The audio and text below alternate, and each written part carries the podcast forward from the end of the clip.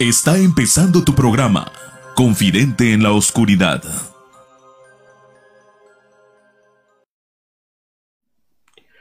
Amigos, ¿qué tal? ¿Qué tal? Muy, muy buenas noches. Tengan todos ustedes. Sean bienvenidos a un nuevo programa de Confidente en la Oscuridad. Nos atrasamos, bueno, no estuvimos con ustedes un par de semanas nada más por cuestiones de, de salud, pero hay que cuidarnos también. Pero hemos regresado. Eh, y tenemos muy, muy buen material para mostrarles a todos ustedes. Me da mucho gusto eh, saludarlos a lo ancho y largo de esta hermosa República Mexicana, a todos los que nos escuchan dentro de este continente americano, eh, en Centro, Sudamérica, en Norteamérica, en Estados Unidos, que nos escuchan mucho, muchísimas gracias. En partes de Europa, España, Italia, Alemania, Francia, que nos escuchan mucho. Un enorme, enorme saludo a todos ustedes, muy fraternal. Estamos saliendo de esta pandemia y vamos a echarle, a echarle muchas ganas para salir de esto eh, de mejor, mejor ánimo. Un saludo enorme y me da mucho gusto también saludar aquí a Román. ¿Cómo estás, Román? Buenas. Muy, muy, muy bien, Rubén. Gracias otra vez. Saludos a todos, este, donde quiera que se encuentren. Créanme que pues este, este pequeño lapso que hicimos, pues sí es para tomar más en cuenta lo que vamos a hacer y echarle ganas para que ustedes mismos se, se sientan emocionados. esta, ausencia nos hizo tomar un nuevo brío. no reflexionar, reflexionar es muy bueno, pero no reflexionar sobre lo que les queremos mostrarnos, sino ponernos más, más activos con todos ustedes. Y ahorita nos vamos a poner muy, muy conspirativos. Un tema que sí, sí es algo eh, delicado. Claro que es delicado cuando nos ponemos a hablar de, religión, pero siempre hay que verlo de un modo eh, objetivo. Esto lo hacemos eh, con el afán de informarnos y no ofender absolutamente a nadie. Yo siempre lo he dicho, el respeto y el, llevarnos bien entre todos es la mejor forma y la mejor religión. Pero claro, ese es mi punto de vista. Cada quien puede tener la fe que ustedes quieran. Pero hoy sí, nos vamos a meter eh, directito con la iglesia católica, pero no a ofenderla. Claro que no, porque eso no, eso no lo hacemos en este programa, sino a, tratar de descubrir esos oscuros secretos que tiene el Vaticano. Es más, podría yo asegurarles que en otras circunstancias muchas personas dirían que estaríamos metiéndonos sobre la religión, pero no, es así. Estamos hablando sobre las personas que están dentro del Vaticano, no las que están profesando la religión. Claro. Aclarando eso, o sea, para que no. Tienes mucha razón. Una cosa es religión y otra cosa es la organización Exactamente. de esa religión. Entonces, nos vamos a basar a lo que hay dentro de la organización. ¿Qué es lo que esconde? ¿Qué es lo que oculta? ¿Qué es lo que. qué secretos guarda para nosotros o para la humanidad? Claro, el Vaticano recuerden que tiene muchísimos secretos. Gran parte de su biblioteca del Vaticano está totalmente cerrada al público, solo muestran lo que sienten que es perceptible. Todos los archivos papales, este, muchos están clasificados y no están autorizados para verlos. Es muy, es muy difícil verlo. Por ejemplo, eh, digamos, todos los que conocimos de alguna u otra manera a su santidad Juan Pablo II, sus archivos todavía están este, bajo custodia del Archivo Vaticano y no se pueden abrir hasta 35 años después de la muerte de un papa. Y esto también pasa para los archivos de, Juan Pablo II.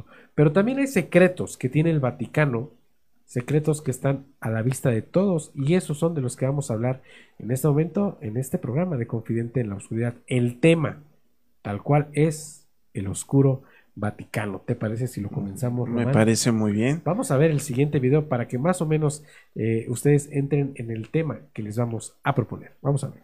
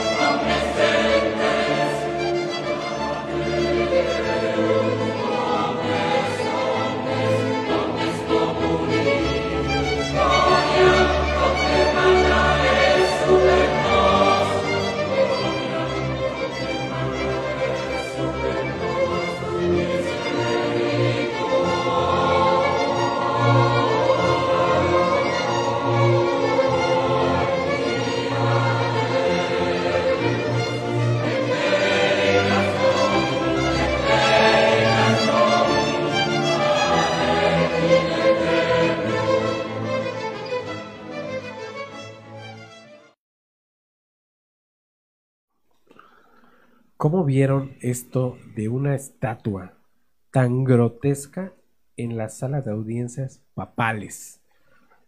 Es algo...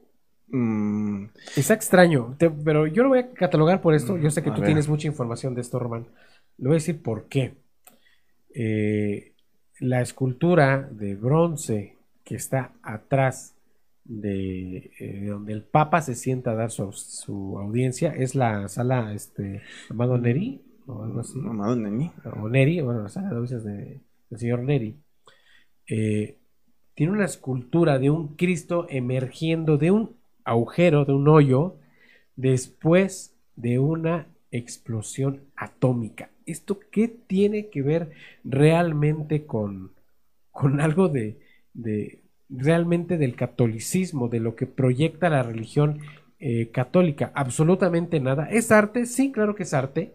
O sea, es una cultura, es una escultura, perdón, una efigie que pues no se puede eh, malinterpretar en, en el sentido artístico. Pero ¿qué nos quiere dar a entender un Cristo emergiendo después de una explosión atómica? Aquí hay un mensaje clarísimo, ¿no? Totalmente. Bueno, desde mi punto de vista. Bueno, empezaríamos por el autor de, este, de esta escultura es Pericle Facini, El señor Pericle el Facini. cual fue esta petición fue pedida por Juan por Pablo VI en el año 1965 y se culminó en 1971, Sí, aclarando. Llevó, su- llevó su tiempo. Sí.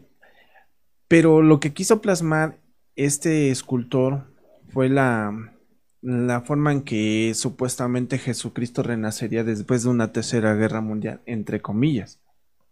O sea, no, es lo que te decía yo al principio, o sea, nos, nos está dando a entender que va a haber un evento próximo donde sería la tercera venida de, de Jesucristo. Híjole, yo creo que fue una escultura muy adelantada a su tiempo. ¿eh?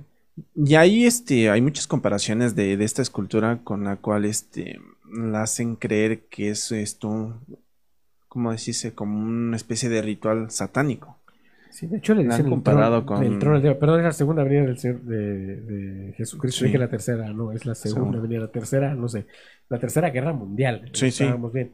Este, pero, o sea, a mí se me hace, me flipa mucho la, la, la mente a- al tener una escultura así dentro del Vaticano. Les dicen, la denominan el trono del diablo, o sea, de, de- Sí. fij- pero ahorita vamos a ver realmente por qué la denominan así.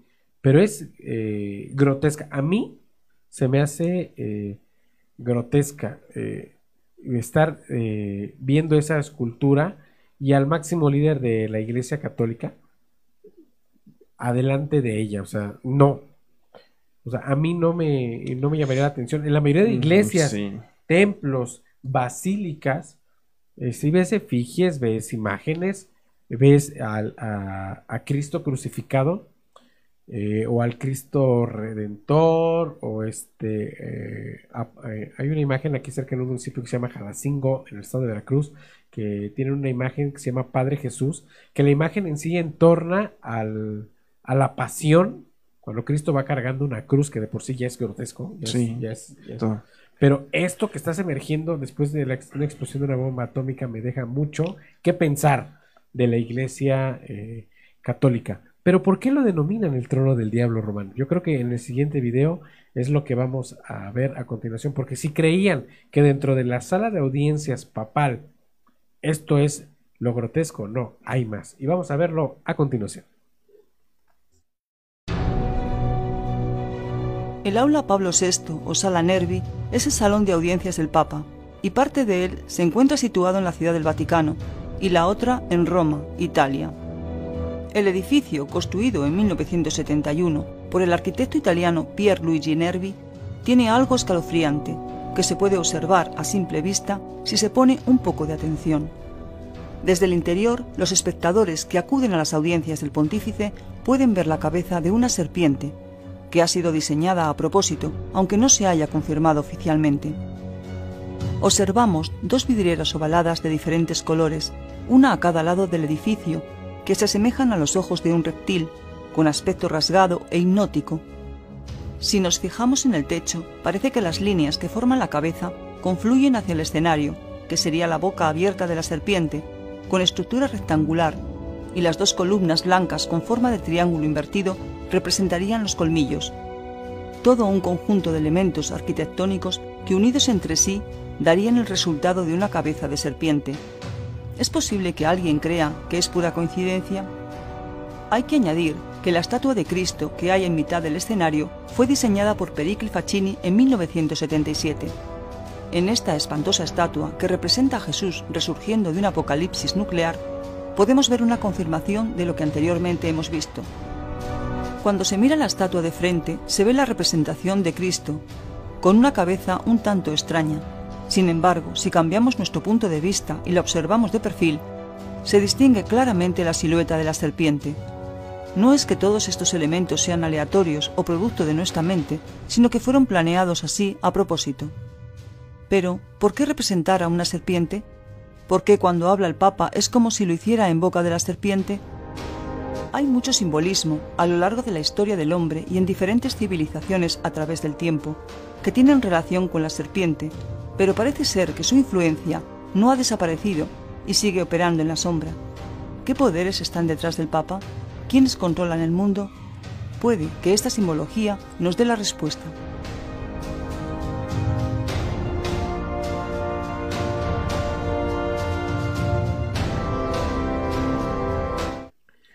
Bien, ¿cómo, cómo les quedó el ojo?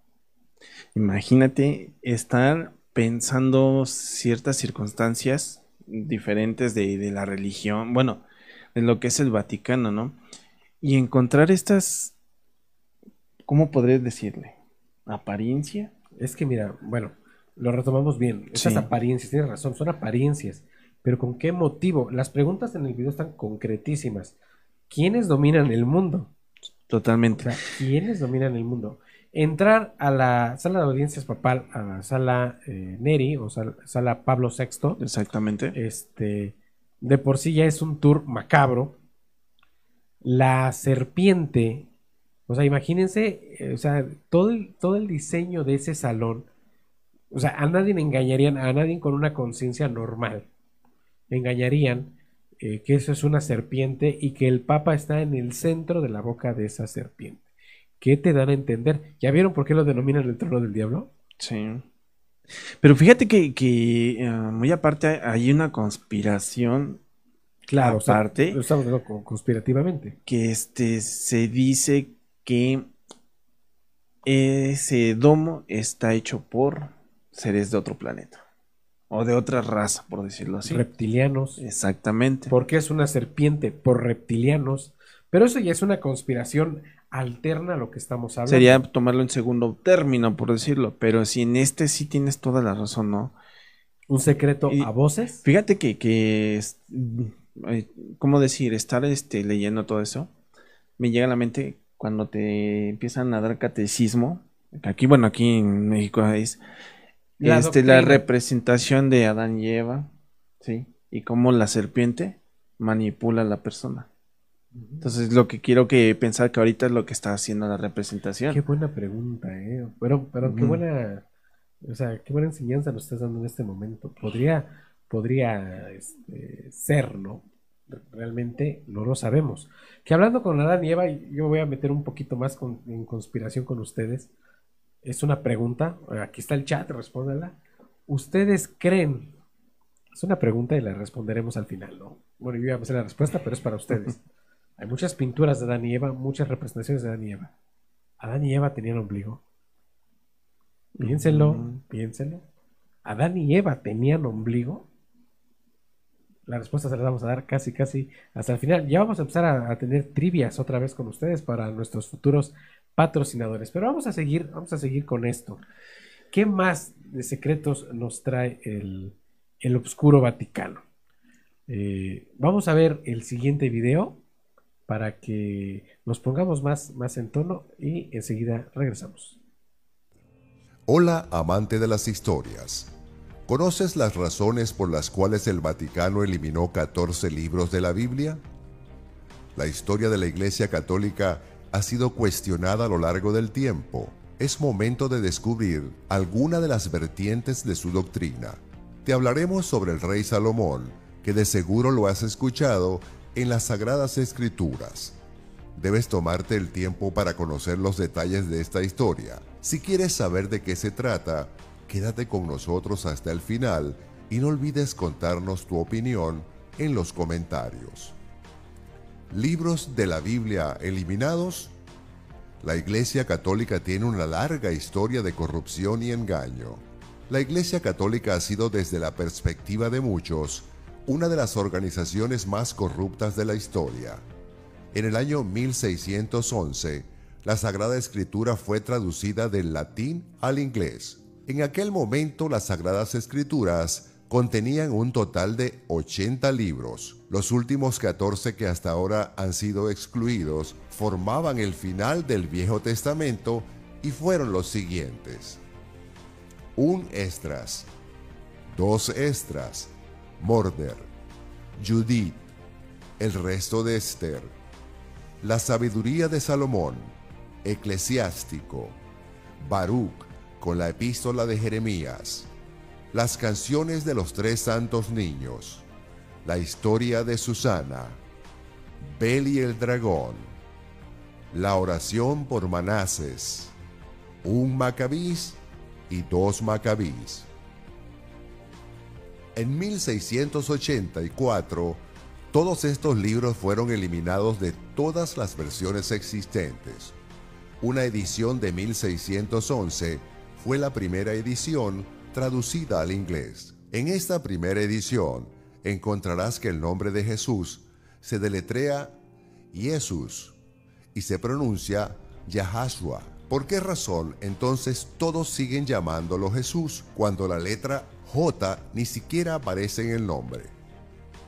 Uno de estos libros, que es particularmente interesante, es la sabiduría de Salomón. Salomón es uno de los personajes más legendarios de la Biblia. Él era el hijo de David y se dice que fue el hombre más sabio que jamás haya existido. Es descrito como una figura benevolente. Pero lo que lees en este libro te hará cuestionar todo lo que hasta ahora habías creído acerca de él. Curiosamente, Salomón adoraba a múltiples dioses y era muy debilucho. El renombrado templo de Salomón es considerado el sitio de nacimiento espiritual de la francmasonería, que es un movimiento que está en los niveles más altos de la sociedad a nivel internacional, vinculado con los principales acontecimientos mundiales. ¿Qué opinas al respecto? ¿Conocías este hecho de nuestra historia moderna? Si te gustó el video, compártelo con tus amigos. Muy bien, muy bien. Eh, estoy casi seguro eh, que la mayoría de ustedes eh, sabía que la iglesia excluyó ciertos libros para crear la Biblia. Pero aquí estamos hablando de otra cosa. en el concilio de Nicea fue cuando se, formaron los libros, tomaron los libros para formar la, la Biblia, perdón. Pero después, ya estando la Biblia, la Biblia creada, en una nueva edición le restan 17 libros todavía a la Biblia. Ahora, la pregunta es, ¿por qué excluyeron esa cantidad de libros? ¿Algo tenían que no concordaba con la ideología de lo que es el Vaticano? Podría ser, mira, eh, de esto vamos a hablar un poquito más adelante con el libro que siempre lo he dicho, el libro más manchado de sangre en la historia. Ya saben de qué hablo. Pero bueno, hay un libro, hay un libro muy se puede decir interesante, yo he tenido la oportunidad de leerlo en un par de ocasiones, que se llama La sabiduría del rey Salomón o La sabiduría de Salomón. Y este libro eh, incluye muchas, muchas cosas acerca de la religión católica, pero también eh, tiene conjuros y tiene hechizos. ¿Cómo vas a poner cosas así en un libro religioso? Fíjate que existe un como fábula historia acerca de eso que resulta ser que Salomón tenía un anillo muy especial en el cual podía agarrar a todos los demonios y manipularlos él con sabia sabiduría para el beneficio de las personas que él hay libros, hay películas, hay documentales, hay historias acerca de el famosísimo anillo de Salomón, que en la actualidad sigue perdido, ¿eh?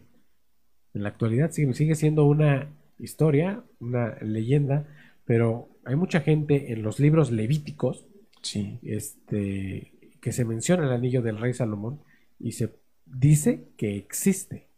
Ahora, otro punto. Es ser precursor de la francmasonería. Exactamente. Ah. Masones en el Vaticano. Aguas, o sea, porque el Mm. Vaticano no prohíbe, perdón, este, prohíbe, perdón, prohíbe directamente todas las sectas que, que no estén apegadas a una, a- a- bueno, a las, sí. de la religión católica. O sea, el Vaticano prohíbe todas las sectas. Y estamos hablando de que hay francmasonería en el Vaticano. Sí. Imagínate. Que claro que la mayoría de maestros masones son los que crearon, por ejemplo, la Plaza de San Pedro, eh, la Basílica de San Pedro. Porque retomaríamos el mm, anterior programa, ¿no? Los masones, básicamente, desde su- sus inicios fueron los creadores de catedrales. ¿sí? Da Vinci, No, bueno, Da Vinci, exactamente. eh, eh, eh, Miguel bueno, Miguel Ángel Ángel. se decía que era masón, no es comprobable, pero se decía que era masón. Y, y hay otro secreto aparte de Miguel Ángel. A ver, Mira, no sé qué tanto sea de cierto, ¿no? Pero se especula que Miguel Ángel, cuando este, el Vaticano le pidió el, el compromiso de que hiciera su- sus pinturas, obras. Que hay una muy famosa de él en la capilla Sixtina, que es la de la creación, la máxima pintura, Sí. la más exponente de la capilla Sixti- Sixtina. bueno, pues resulta ser que el oscuro secreto que el, que el Vaticano tiene de Miguel Ángel es que él era gay, homosexual. Y ves que en ese entonces el Vaticano explícitamente tenía eh, prohibido bueno, tener a- contacto hasta el día con... de hoy, ¿eh? Sí, sí. Pero resulta ser, se especula, no sé qué tanto sea de cierto. Pues podría ser probable, realmente no sé. Hay una, una serie muy buena que yo vi acerca del Papa Alejandro, eh, Alejandro, Alejandro VI, creo, que era el, el famoso Papa Borgia. Y en uno de los capítulos estaba la competencia entre Miguel Ángel y este, el que acabamos de decir ahorita. Bueno, Borgia. este, exactamente, bueno, entre eh, Miguel Ángel y se, y se notaba, se notaban los rasgos afeminados que tenía eh, Miguel Ángel contra Da Vinci. Entonces, eh, por casualidad, no lo sé, ahí está para que ustedes lo entiendan. ¿Quién sabe? Podría ser, esa no me la sabía, pero ahorita que recordé esta serie de los Borgia, donde Mi- Miguel Ángel y Da Vinci competían eh, para darle la, mejor satisfacción en inventos al Papa, en pintura, en arte, este Miguel Ángel sí se veía un poco Sí. afeminado. Vamos al primer corte comercial. Recuerden, esto es Confidente en la oscuridad.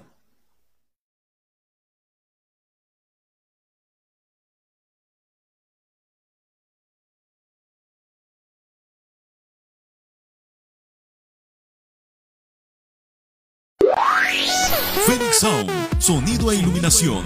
Estamos a tus órdenes para todo tipo de evento social, bautizos, presentaciones, inauguraciones y más. Además, contamos con karaoke. Deja que el poder del beat llegue a tus oídos. Contáctanos a los teléfonos 231-131-2339 y 231-176-9286. Síguenos en Facebook, solo teclea Phoenix Sound, sonido e iluminación y pide tu cotización. Phoenix Sound, feel the beat power.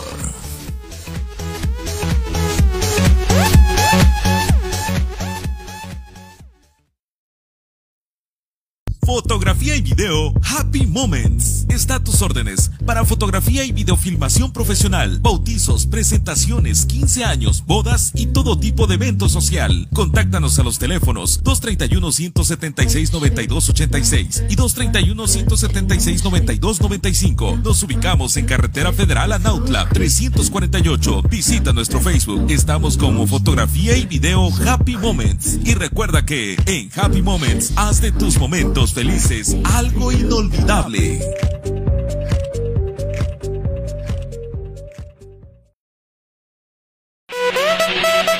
En tu fiesta no te preocupes por el sonido, por la filmación, ni por el menú. En Banquetes Guisar te brindamos un asesoramiento total en la organización de tu evento. Déjalo en manos de profesionales. Déjalo en manos de expertos. Banquetes Guisar, calidad, elegancia y buen servicio nos definen. Contáctanos al 231-138-0226. Banquetes Guisar, organizadora de eventos.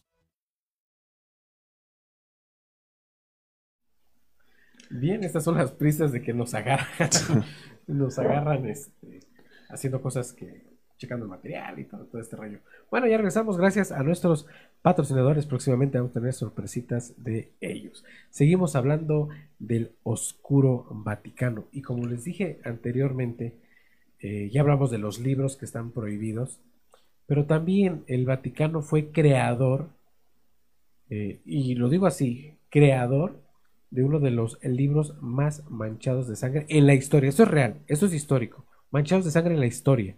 Un libro que causó genocidios totales hacia el sexo femenino. Genocidio es una palabra muy fuerte, pero realmente por todas las muertes que causó, sí me atrevo a decirlo. Sí, totalmente de acuerdo. Este libro corrobora muchas teorías que en su tiempo ellos creían demasiado y lógicamente se, se avanzaron en contra de las mujeres, que en ese tiempo las mujeres eh, ya era el sexo más fuerte. A ver, vamos a hablarlo, pero ¿por qué sucede esto con este libro? El título del libro, muchos de ustedes lo conocen, es el en latín el Maleus Maleficarum o el martillo de las brujas o mazo de las brujas. ¿Por qué pasa esto con este libro? Bueno, eh, todo viene en la conspiración desde la época de, de Jesús, donde supuestamente eh, Jesús le cede el mando de su iglesia a María Magdalena. Esto es dentro de un texto apócrifo. Pero pues esto no sucedió y con el paso de los años las mujeres dentro de la iglesia empezaron a tomar más, eh, más fuerza, dando, eh, dando cabida a la teoría de que María Magdalena es la que debería de seguir la iglesia de Jesús entonces ellos, viéndose amenazados, viéndose amenazados por que las mujeres quisieran tomar el control de la iglesia, las empezaron a tachar de brujas. O sea, y de unas consecuencias muy ridículas que si te pincho con una aguja en un lunar y te sale sangre, eres bruja. Fíjate que este libro fue hecho en mí por Henrik Kramer y tal vez Jacob Springer. Sí. Parece que fue en el año 1480 y tantos, por ahí así. en los años 1400. En el cual ellos estipularon las tres divisiones de, este libro, ¿no? Cómo poder, este. Filosóficamente el argumento de cómo poder sostener que esta persona es una bruja, ¿no? Exactamente. Pero fue creado exactamente para que a los magistrados, a los encargados de juzgar, se dieran cuenta que estaban tratando con una bruja. Esto es algo eh, macabro en cierto punto porque decían, fíjense, tomaban mujeres al por Si una mujer, por ejemplo, y pasa hoy en día, te sientes mal eh, del estómago y te hacen un tecito de manzanilla, en aquellos, eh, pensemos en, con, la, con la racionalidad de aquellas épocas, te daban un tecito de manzanilla para curarte de la panza, del estómago, para que ya no te sintieras mal, eso te podría causar que te acusaran de brujería, porque estás causando un alivio ¿Con qué? Fíjate que hay uno, hay uno, una parte de este libro en el cual decía que si al nacer un niño o una niña, explícitamente una niña, sí. nacía con unos lunares diferentes a los que decía el libro, automáticamente ya estaba condenada a morir en ese momento. Qué bárbaro.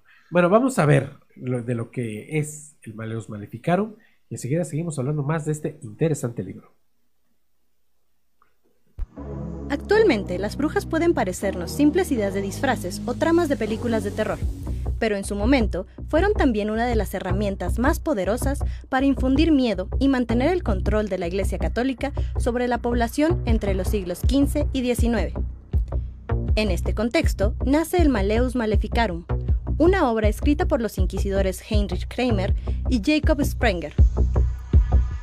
Tras su publicación, esta creación pronto se convirtió en el libro de cabecera de jueces tanto religiosos como civiles de su época, y dejó sentadas las bases de una persecución enfermiza que llevó a la muerte a miles de personas acusadas de brujería en países como Alemania, Suiza, Italia y Francia.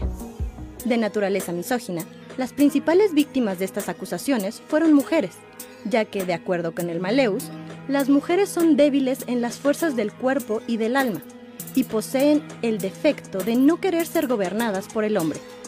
Como mujer, algunas de las razones por las que se te podía acusar de brujería eran ser partera, ser yerbera, realizar ungüentos, salir de casa por las noches, tener un cuerpo atractivo, ser de carácter fuerte, tener disposición para organizar y o mandar, desviarse de la forma de vida tradicional que llevara su pueblo o aldea, incluso las características físicas de nacimiento podían llevarte directo a la hoguera. Tener lunares, cicatrices o alguna característica considerada anormal podía llevarte a un juicio por hechicería. Para dicho juicio se requería un punzador, una persona cuyo cometido consistía en punzar las marcas que la acusada poseyera en el cuerpo. Si no sangraban, la sospechosa era automáticamente condenada por brujería. Un punzador llegó a confesar haber causado la muerte de más de 220 mujeres en Inglaterra y Escocia, a cambio de 20 chelines, 31 pesos mexicanos, por cada una. Según diversos autores e investigadores, como Romerman, la cifra de víctimas asesinadas por presuntamente practicar brujería podría ascender a 8 millones entre los siglos XV y XIX. Estas fueron ajusticiadas en la hoguera, mediante tortura, degollamiento, estrangulamiento, descuartización, la horca o la prueba del agua, que consistía en atar de pies y manos a las sospechosas y arrojarlas al agua. Si se ahogaban, eran inocentes, pero si no, demostraban ser brujas y se les condenaba a muerte. ¿Será entonces que el demonio existe no en la mujer, sino en el contexto que la violenta desde hace siglos?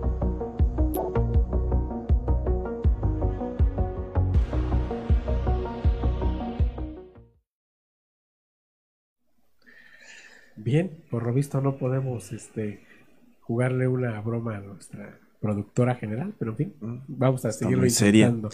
Está muy seria, sí, categóricamente bien hecho su trabajo. Bien, regresamos. A ver, Román, ¿qué te pareció esto del manual modificado? Mira, totalmente, este, sin palabras, ¿no?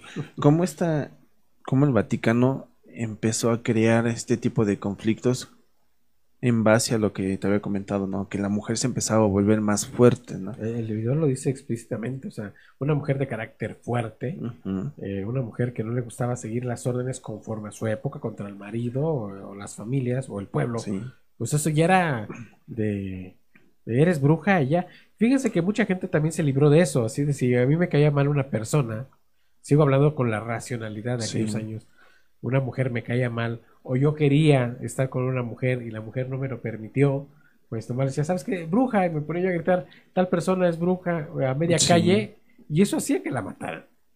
Bueno, sácame de una duda. Este, hay otro, ¿cómo decirle? De esas épocas otro paralelo que se dice, no me consta ni no puedo asegurar, pero se dice que cuando empezaba la cacería de brujas era porque supuestamente una mujer se estaba postulando como papa. Bueno, el Vaticano tuvo dos mujeres papas. Entonces, de ahí empezó el, de ahí el ataque a mujeres. lo dije, lo dije al, comienzo, ¿no? De ahí empezó el ataque, eh, el ataque a mujeres. Eh, si no lo saben, eh, no tengo el nombre aquí, pero sí lo recuerdo perfectamente porque lo leí por ahí de los años 900 después de Cristo, en un recorrido del Papa o de la papisa. Sí este, pegó un grito ensordecedor, estremecedor y dio a luz a la mitad de la plaza. Imagínense, un papa dando a luz. Y esto es real, esto no es un cuento, esto es real, esto está documentado en la historia oscura del Vaticano. Pero una cosa son los secretos y otra cosa es la historia oscura. Sí, sí. Pero en fin, sí, Roma, tienes razón con tu pregunta.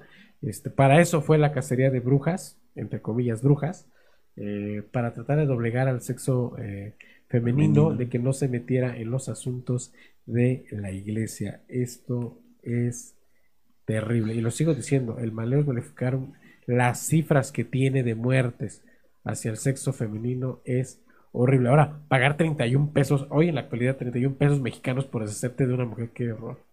O sea, ni los cárteles hoy en día. Ahora, y estamos contando nada más puras mujeres.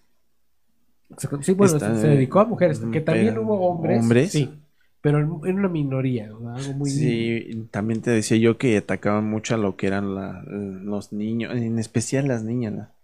También atacaban mucho, te decía, por ciertos detalles que no les parecían y ellos creían que ya eran brujas.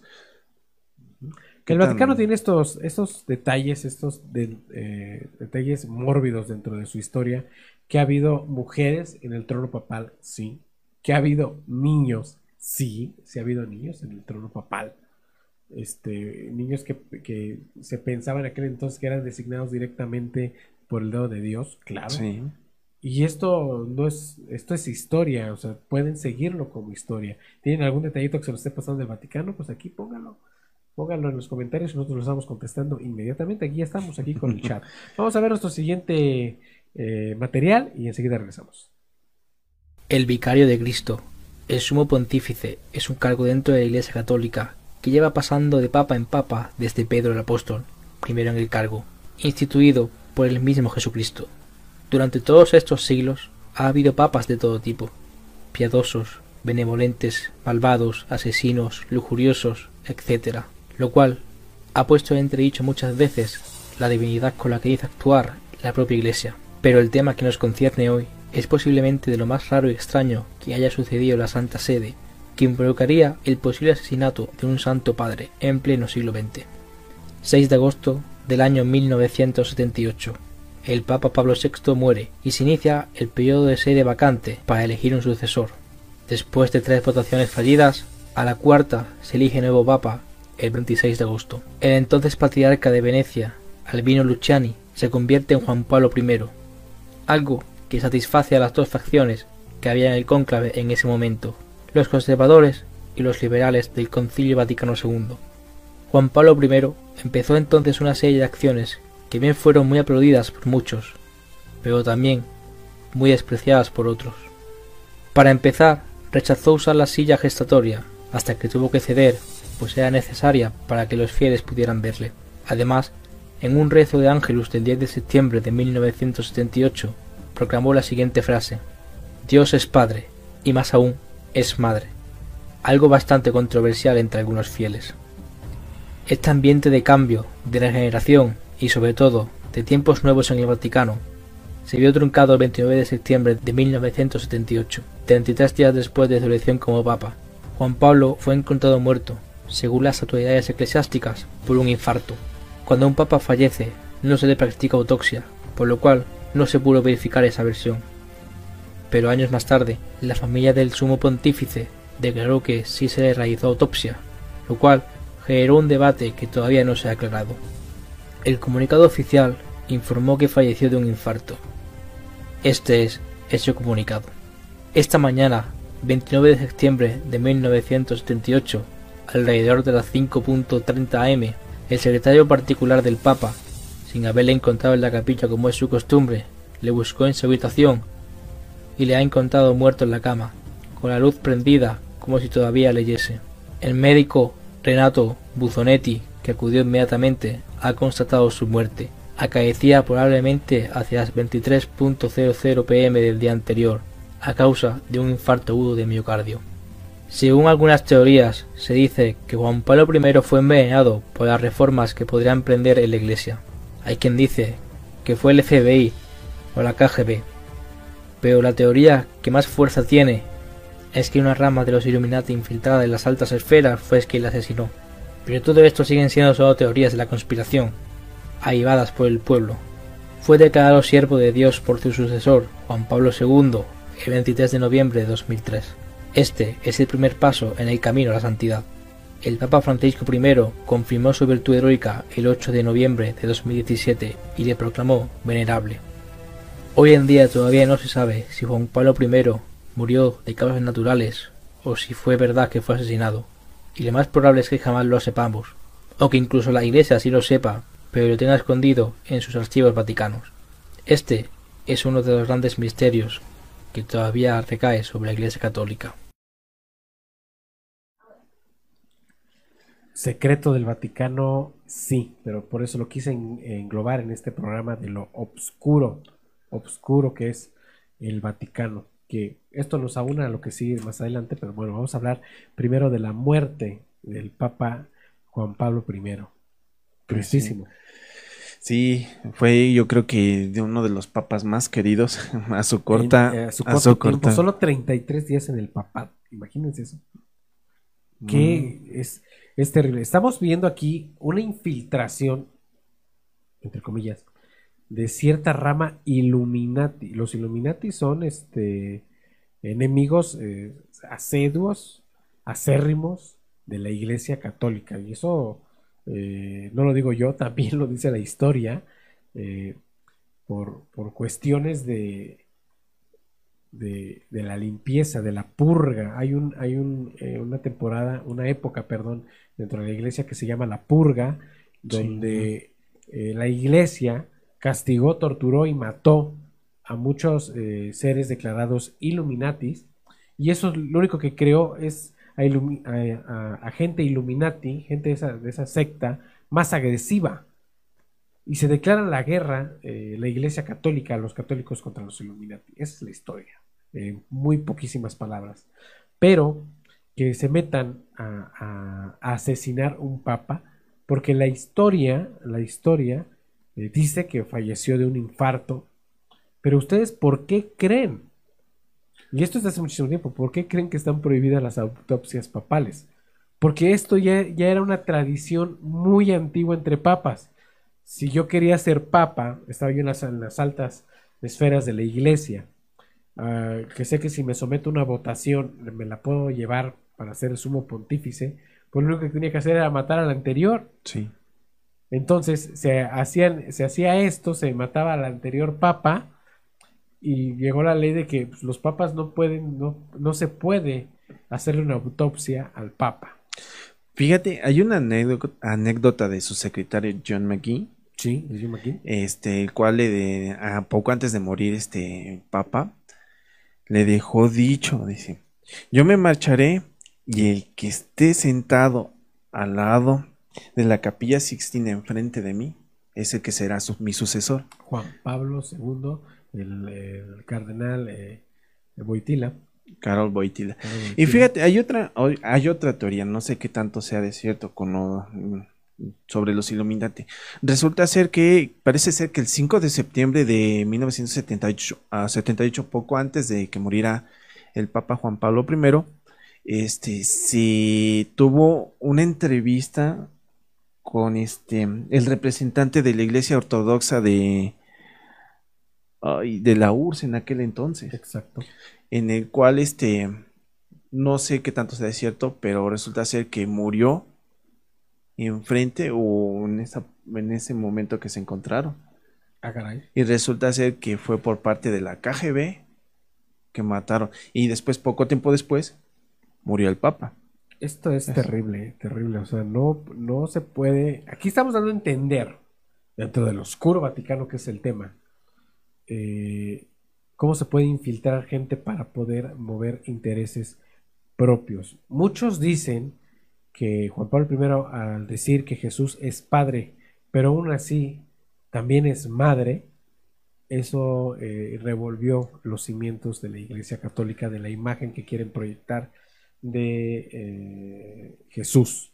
Entonces, pues sí, dejó mucho que pensar y supuestamente esto eh, revolvió todo para poder llegar a, a asesinarlo. Pero también Juan Pablo I también hizo una, en, en tan poco tiempo, lo que pidió primero revisar eran las arcas vaticanas, el Banco del Vaticano, Sí. y encontró mu- muchas cosas muy fraudulentas y desde ahí fue cuando comenzó a meterse en problemas porque supuestamente el Banco Vaticano estaba este estaba orquestado, estaba diseñado para lavar el dinero de la mafia italiana. Pero eso es lo que se dice. Realmente no lo sabemos. Vamos a ver nuestro siguiente material porque seguimos con muchas más sorpresas. Enseguida regresamos. Los sacerdotes El vicario de Cristo, el sumo pontífice, es un cargo dentro de la Iglesia Católica que lleva pasando de papa en papa Esto desde Pedro el apóstol, primero en el cargo, por cosas como instituido asesinatos por el mismo. Jesucristo. Durante todos estos Si siglos ha habido papas de todo tipo, piadosos, benevolentes, malvados, asesinos, lujuriosos, etc. Lo cual sino que ha puesto en sacerdote entredicho nunca muchas veces la la divinidad con la que dice actuar Sin la propia Iglesia. Pero el tema que nos concierne hoy es posiblemente de lo más raro y extraño que haya sucedido en la Santa cambio, Sede, que involucraría el posible asesinato de un santo padre en pleno siglo XX. Apostólica que analiza 6 de agosto del año con estos 1978. tribunal El Papa Pablo VI muere y se inicia el periodo de sede vacante 1179. para El elegir un sucesor. Después de tres votaciones fallidas, a la cuarta se elige nuevo Papa el 2009, 26 de agosto. El entonces patriarca de Venecia, Albino la se convierte en Juan Pablo I, pecados. Dos de ellos algo que satisface a las dos facciones que había en el cónclave en ese momento, los conservadores y los liberales es el del Concilio Vaticano II. Juan Pablo I empezó entonces una serie de acciones que bien fueron muy aplaudidas por muchos, pero también muy despreciadas por otros.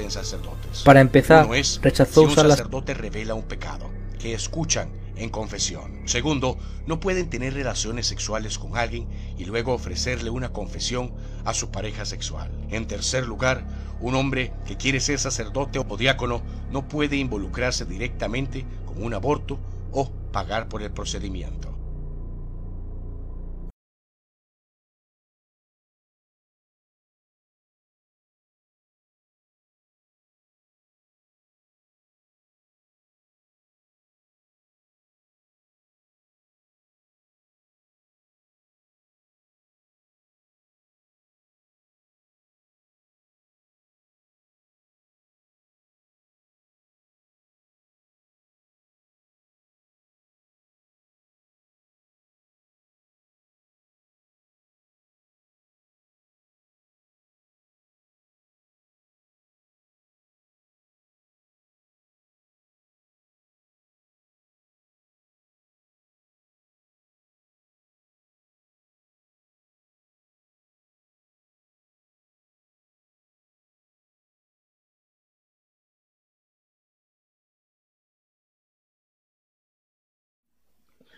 Bien, pues en esto, este video se relaciona con el anterior. Los cinco pecados que no pueden ser perdonados por un sacerdote.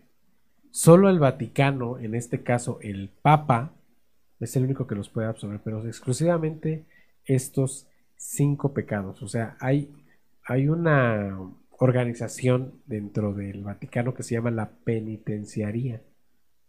Ahí es donde solo estos pecados pueden ser juzgados y absueltos por el mismísimo Papa. Hoy en la actualidad, eh, eh, El Papa Francisco es El sumo Francisco. pontífice, es Claro. el que está en la parte de arriba. el más alto, claro. Luego seguiría el penitenciario mayor, que es este cardenal Mauro Piacenza. Y el regente que te había dicho que era el presbítero, Christoph Joseph mm, Nikkei, creo. Andamos mal en italiano, pero Bueno, lo vamos a entender. Vamos a. Muy bien.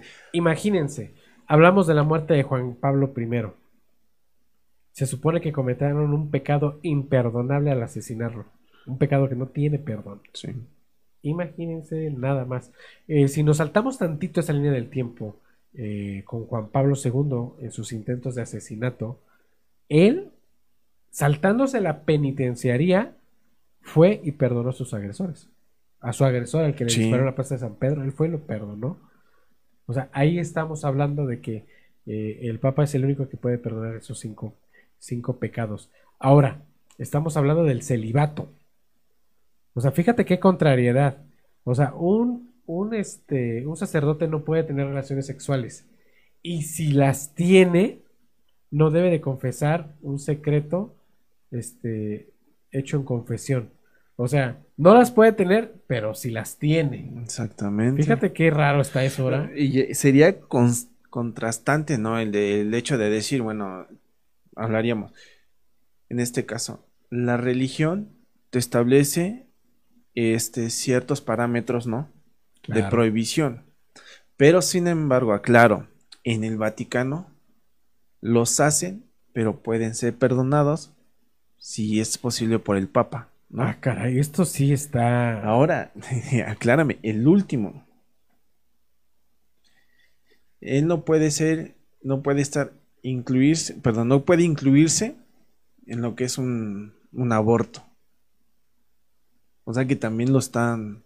Sí, o sea, está diciendo que no, pero sí. O sea, es contrastante. Claro, claro. Esto es parte del oscuro Vaticano. ¿Y real? No lo es tanto. Estamos viviendo en estos tiempos donde la iglesia está siendo acusada por tanto eh, tanta mm. sexualidad que ha habido hacia los menores. Está terrible, la verdad. Vamos a un corte comercial y enseguida regresamos. Recuerden, estamos en Confidente, Confidente en, la oscuridad. En tu fiesta, no te preocupes por el sonido, por la filmación, ni por el menú. En Banquetes Guisar te brindamos un asesoramiento total en la organización de tu evento. Déjalo en manos de profesionales. Déjalo en manos de expertos. Banquetes Guisar, calidad, elegancia y buen servicio nos definen. Contáctanos al 231-138-0226. Banquetes Guisar, organizadora de eventos. Fotografía y video Happy Moments. Está a tus órdenes para fotografía y videofilmación profesional, bautizos, presentaciones, 15 años, bodas y todo tipo de evento social. Contáctanos a los teléfonos 231-176-9286 y 231-176-9295. Nos ubicamos en Carretera Federal a Nautla 348. Visita nuestro Facebook. Estamos como Fotografía y Video Happy Moments. Y recuerda que en Happy Moments haz de tus momentos felices, algo inolvidable.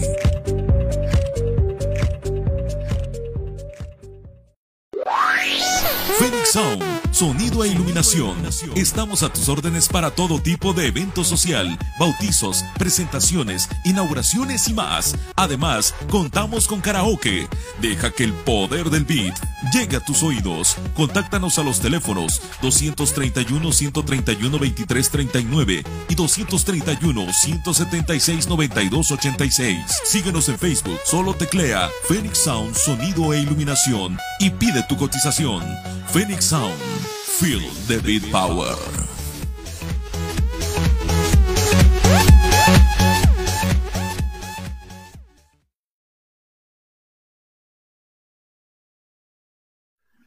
Bien, pues nuevamente un agradecimiento especial a nuestros patrocinadores, ya que sin ellos no podemos hacer posible este programa. Seguimos, eh, seguimos con esto del obscuro Vaticano, que está mm, interesante el tema, el tema. Eh, bien. ¿Alguna vez escuchamos hablar acerca del cronovisor, Román? En algún momento sí. ¿Ustedes creen, eh, como en las películas llega a pasar, en películas, aclaro, que la iglesia católica se metió tanto esta idea en la cabeza de poder viajar en el tiempo? Pues sí, sí tuvo esa idea y sí lo realizó, entre comillas, eh, inventó una máquina llamada el cronovisor que a través de audio, por frecuencias de audio se puede viajar al pasado y retratar, retratar imágenes del pasado eh, vivido anteriormente. Y esto fue orquestado desde las más escondidas esferas de la Iglesia Católica. Sí. Y pensar que su, su creador, mismo miembro del Vaticano, ¿sí? Estamos hablando de Marcelo eh, Ernetti Pellegrino. Eh, sí, el, científico, maestro y diácono también, el maestro Pellegrini, este, orquestador también de un despilfarro de dinero para poder inventar esta máquina. Pero vamos a ver el siguiente material para que sepan de qué les estamos hablando y enseguida llegamos y lo desmenuzamos también. Vamos a ver. El cronovisor o la máquina visionadora del pasado fue un proyecto científico desarrollado por un grupo de sacerdotes, encabezado por el padre Marcelo Ernetti.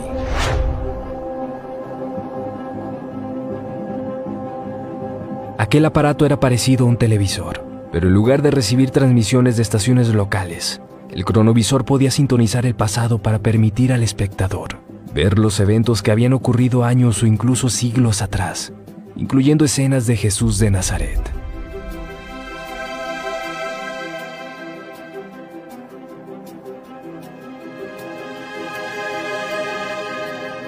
Según las descripciones aportadas, la máquina funcionaba mediante la detección de todas las imágenes y sonidos que la humanidad había hecho y que se encontraban flotando en el espacio.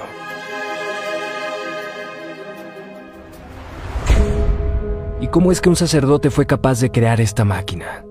Ernetti se encontraba trabajando con uno de sus colegas, intentando grabar algunos cantos gregorianos, cuando de pronto al reproducir la grabación, Ernetti alcanza a percibir una voz de fondo.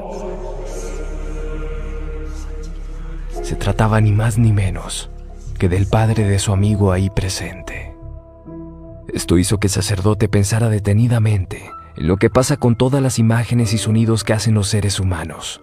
¿Acaso desaparecen por completo? O quizá siguen existiendo de alguna manera.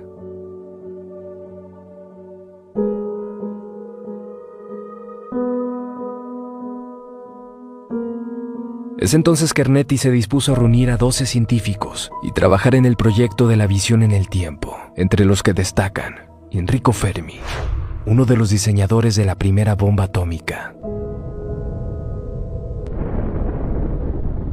y Viane von Bagaun, el genio alemán.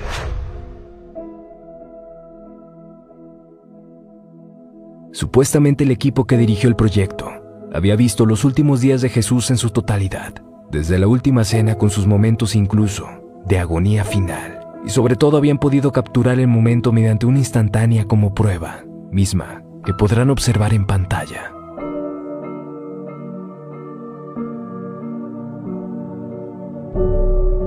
No pasó mucho tiempo antes de que alguien se diera cuenta de que la imagen era idéntica a una escultura realizada años atrás por el artista español, Lorenzo Valera.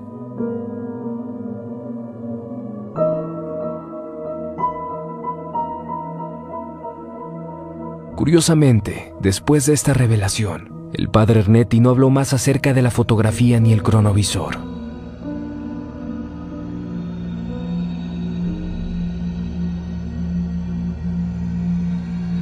Ernetti fallece en 1994. Tras su muerte, los medios de comunicación locales recibieron un documento de alguien que decía ser su pariente y que deseaba permanecer en el anonimato.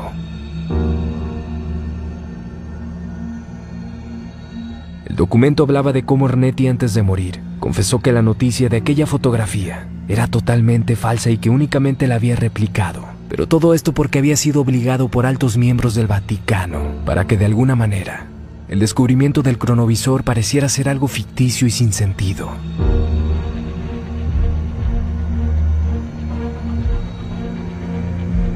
Se dice que Ernetti había participado en una reunión en el Vaticano con los científicos que trabajaron en el cronovisor y que este último había sido confiscado por altos miembros de la misma congregación, dando órdenes de guardar absoluto silencio al respecto.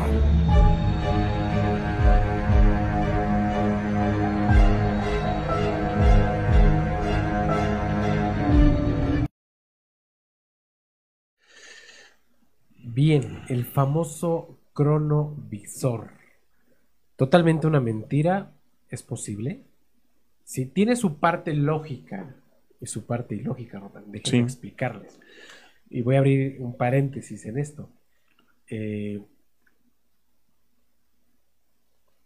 lo que quiere la iglesia es permanecer en la premium position, en la pole position. O sea, ser el número uno. Y con eso capta haciendo todo este tipo de cosas para que eh, lleguen más, a adaptarse a, a lo que es realmente una vida religiosa y saber que Jesús es el único camino. Eso es lo que promueve la Iglesia Católica. Eh, hace algunos años hicieron eh, las pruebas de carbono 14 a Ciudad de Turín, que ya hablamos de él, para poder capturar nuevamente esa premium position y no lo lograron.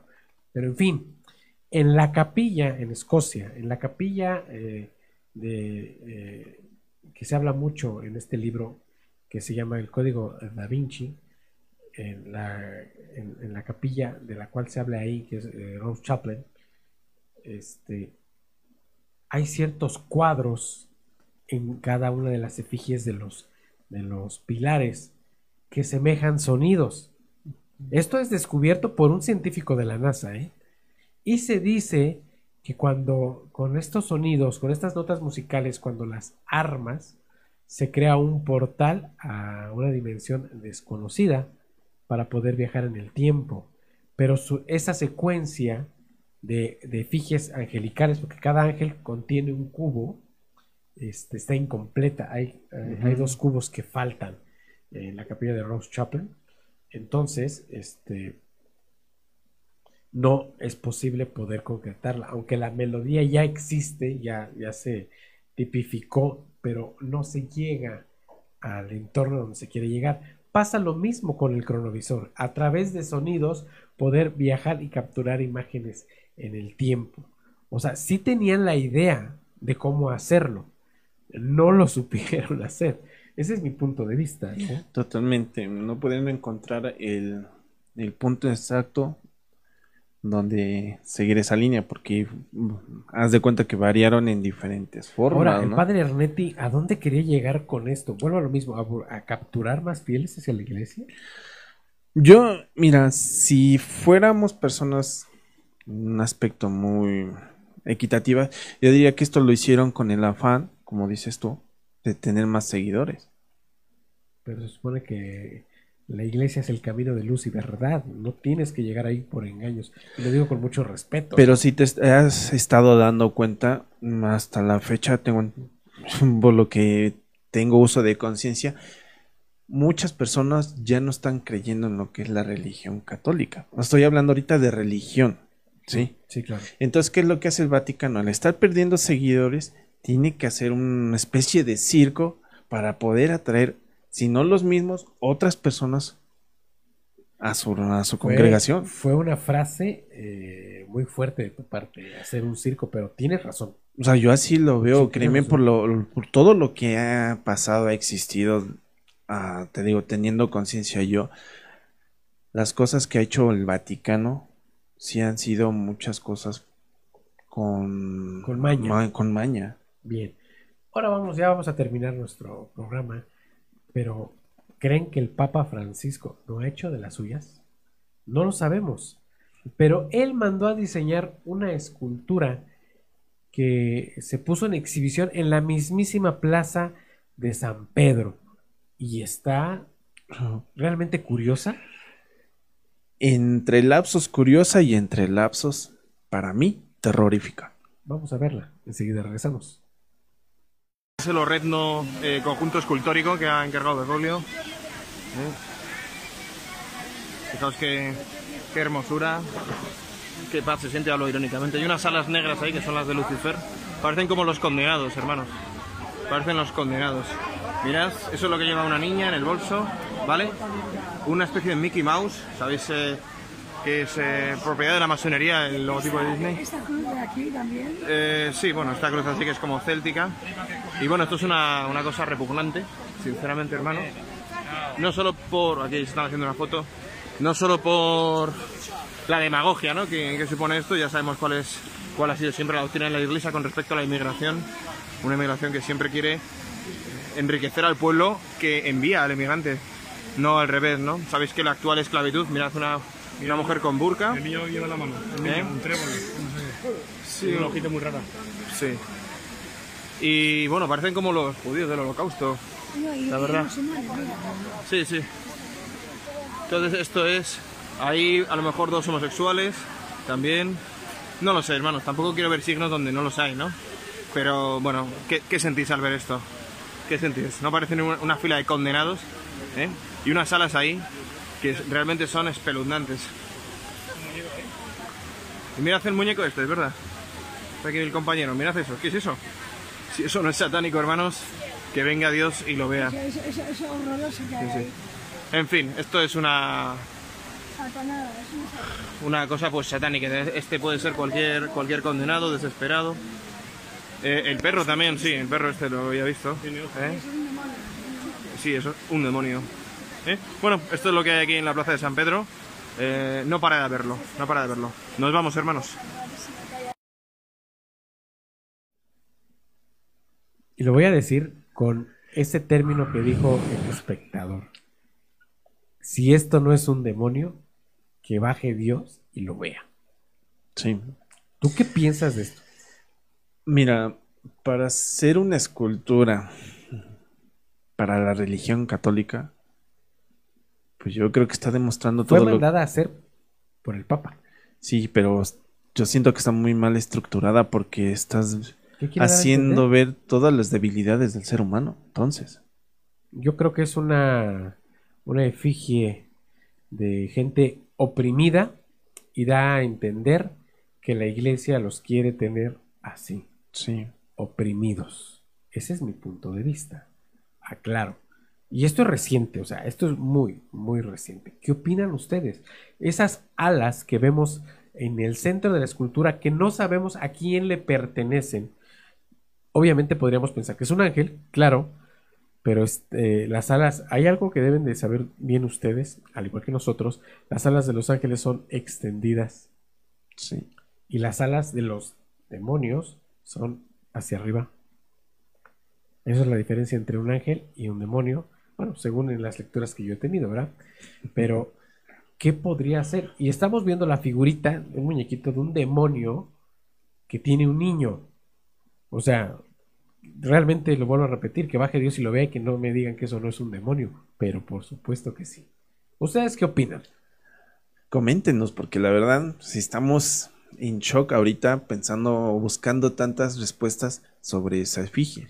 El Oscuro Vaticano. ¿Te gustó? Me pareció muy bien, muy buen programa. Esperando que a todos ustedes les haya gustado y también nos da gusto estar de regreso. Solo fueron dos semanitas, pero nos da gusto estar de regreso con, con todos, todos ustedes. Déjenos aquí sus comentarios, lo que ustedes quieran decirnos. Recuerden, tenemos la página de Confidente en la Oscuridad. Nos pueden hacer llegar ahí el material que quieren que expongamos. Quieren estar aquí con nosotros en el foro, hablar del tema, de lo que ustedes quieran. Con todo gusto, son invitados. Román.